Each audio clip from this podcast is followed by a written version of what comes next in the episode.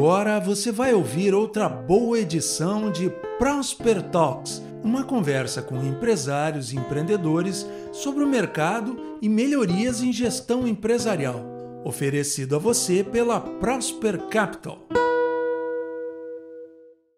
Estamos aqui com o Rodrigo Kautzmann, uh, sócio fundador e CEO da Devoz, com engenheiro eletricista, com uma ampla passagem no mercado de telecom, inclusive na Datacom, um entusiasta do setor, conhecendo muito sobre software de gestão e mapeamento de rede.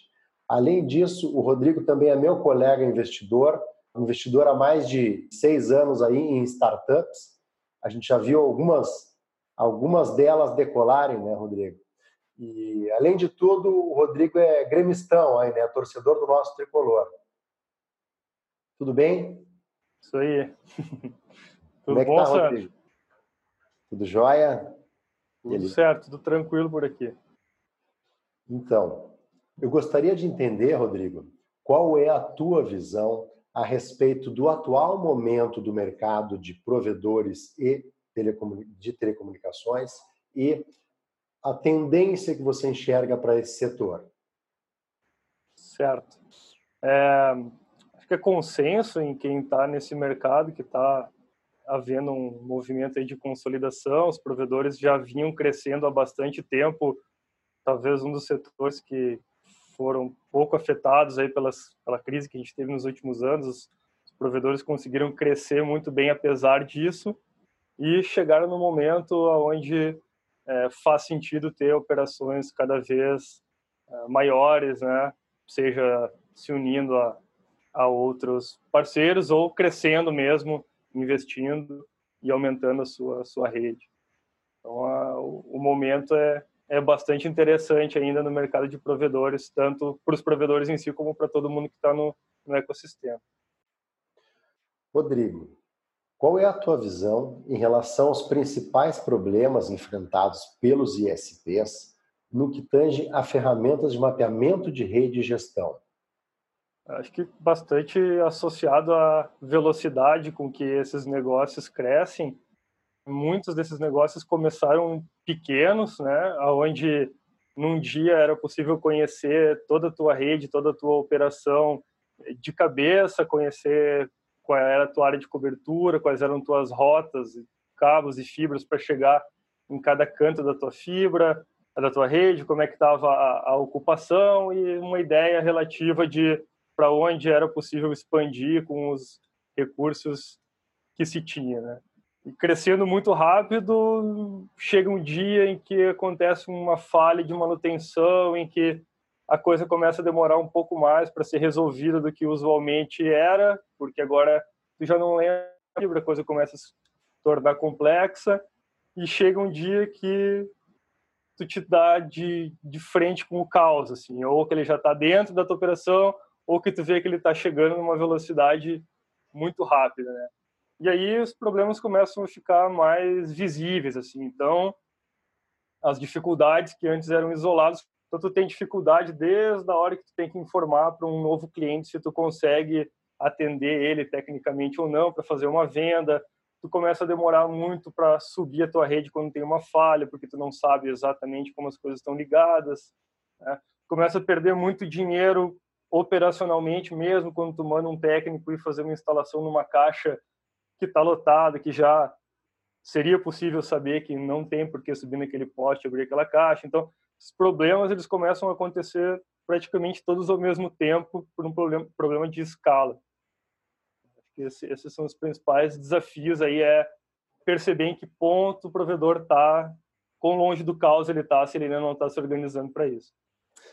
Como que você entende a maturidade dos ISPs em relação a esse tipo de problema e como que é possível endereçar e tomar decisões executivas para resolver esse tipo de problema no setor? Que tipo de variáveis eles precisam avaliar e para poder dimensionar essa informação, esse, esse problema e começar a gerar resultado para eles? Como a gente trabalha com uma ferramenta de gestão, eu acho que é comum em ferramentas de gestão que elas acabam expondo o nível de maturidade atual de uma empresa. Então, como a gente chega sempre nesse ponto de expor o nível de maturidade, a gente acaba percebendo vários cenários. Para mim é bem claro que maturidade não tem a ver nem com tamanho, nem com velocidade de crescimento. Tem casos de provedores pequenos, mas bem organizados, bem maduros, crescendo numa velocidade saudável. Então, nesse caso, a ferramenta ela serve só para potencializar uma já essa maturidade existente, né, uma ferramenta de gestão. Tem casos em que o cara já tem a consciência que ele precisa aumentar a sua maturidade para tocar o seu negócio, para fazer a sua ferramenta. De novo, eu vou citar é pode ser um guia, pode ser um estímulo para ele ficar focado, porque isso é um exercício, né? Adquirir maturidade, assim, é uma coisa que vem por acaso.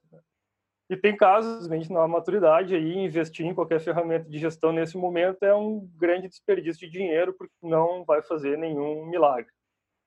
Então, todos os casos, assim, é interessante notar que ter um mapeamento de rede, por exemplo, que é o, que é o produto aí que a gente trabalha, né, integrado com outros sistemas, vai fazer com que tu questione os teus processos, vai fazer com que o teu nível de maturidade, de eficiência transpareça e a partir daí tu pode trabalhar em cima dos teus processos e, e te desenvolver. Conta para nós algum case de sucesso em que vocês conseguiram mapear os resultados e após a implementação da ferramenta, o cliente teve uma melhoria e conseguiu gerar valor para a própria empresa. Como que foram esses clientes e como foi o processo de implementação e que resultados eles tiveram? Acho que tem pelo menos três casos interessantes, assim, breves, que dá para a gente contar. Um caso é começou a usar o AZMEP para projeto e nos cálculos dessa pessoa que toca os projetos desse provedor, eles conseguiram obter um desconto de mais de 15%, uma redução de mais de 15% em material por ter uma boa ferramenta para fazer os seus desenhos e seus projetos. 15% é bastante, hein? É bastante dinheiro num, numa rede grande, né? É. Um, um, outro caso, assim, bem direto, só de organização, é um provedor de 15 mil assinantes que, ao contratar a ferramenta, se forçou a fazer um inventário de rede, também utilizando as ferramentas que a gente disponibiliza para facilitar isso, e ele descobriu 8 mil portas desconhecidas, ou porque ele não sabia que existia, ou porque tinha um cliente lá que, que já havia cancelado. Então, ao mesmo tempo que ele expandia a rede, no local onde ele já tinha cobertura, ele tinha lá 8 mil portas que ele podia revender. Então, um desperdício bem grande já tinha cliente cancelado na rede e ele não tinha mapeado que aquele cliente já estava cancelado, ele estava construindo aquela porta utilizada. É isso? Exatamente. Aí reinvestindo em colocar mais caixas, mais splitters numa região que é simplesmente por organização poderia ser reutilizada. Legal. E um é. outro caso legal de processo também foi um provedor que a gente questionou bastante a parte inicial do trato dele com o cliente, aonde eles não coletavam nenhuma informação do cliente quando não havia viabilidade técnica. Então, essa informação que foi tão difícil de chegar até o provedor, esse contato, se perdia completamente e a partir do momento que passou a usar uma ferramenta para análise de viabilidade, gerar métricas sobre isso aí, despertou no provedor a, a necessidade de ter um CRM, de ter um tratamento e do valor que tem nessas informações que já chegaram até ele de certa forma, então, ele estava gerando uma, uma não compra, né? E estava desperdiçando informação rica aí, né? Ah, Completamente. Ah, Numa região que provavelmente ele estaria atendendo em dois, três, seis meses.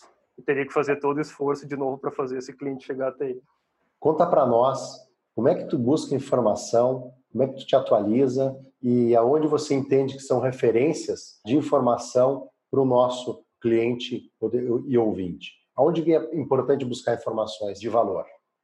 A gente aqui, como é uma empresa mais focada na área técnica, as coisas que a gente mais acompanha são mesmo questões ligadas à rede e algumas questões ligadas à legislação. Então, a gente está bem claro para a gente que as, as, concessionárias estão apertando cada vez mais a questão de fiscalização.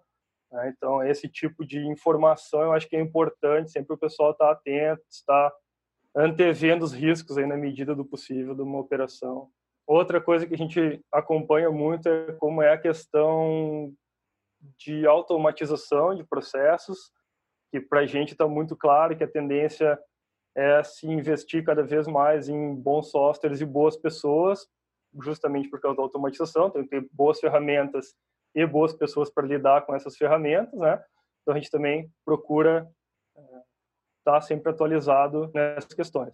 Então acho que do mercado especificamente a revista RTI aí é um clássico, a gente procura estar tá sempre por perto deles. Eu, pessoalmente, gosto de usar bastante Twitter, então sigo alguns perfis aí, como da Blint, da Abranet, da Anatel, aonde tem ali informação sempre fresca, sempre dinâmica, porque a gente volta lá para o começo da conversa, é um mercado muito, muito dinâmico, as coisas acontecem muito rápido, tem questão de compartilhamento de posts aí entrando agora, então as coisas acontecem muito rápido, a gente tem que estar atento. Rodrigo, gostaria de agradecer a tua disponibilidade em participar com a gente dessa, dessa conversa e gostaria de perguntar para ti que tipo de recado você gostaria de deixar para o nosso ouvinte em relação a como ele pode melhorar na operação dele, no dia a dia. Bom, obrigado pelo convite, sucesso aí no, no programa, na jornada, não sei como é que tu vai chamar essa, essa série. É, o recado da, que eu posso passar da nossa área, do que a gente já experimentou, é se mantenham organizados, independente da ferramenta que vocês podem ter hoje, tendo os dados organizados, tendo a coisa de forma bem estruturada, depois trocar de ferramenta, escolher uma ferramenta melhor, se torna fácil. Então, acho que é, é isso aí, é se preocupar, acreditar que a coisa vai crescer e estar preparado e organizado desde o começo. A nossa jornada tem o objetivo aí de trazer informação relevante com especialistas no setor de diversas áreas e que possam trazer resultado para o nosso cliente, nosso interessado. Eu gostaria de agradecer mais uma vez a tua participação, muito obrigado pela disponibilidade e um grande abraço, até a próxima. Valeu, Sandro, abraço, sucesso. Até mais, tchau, tchau.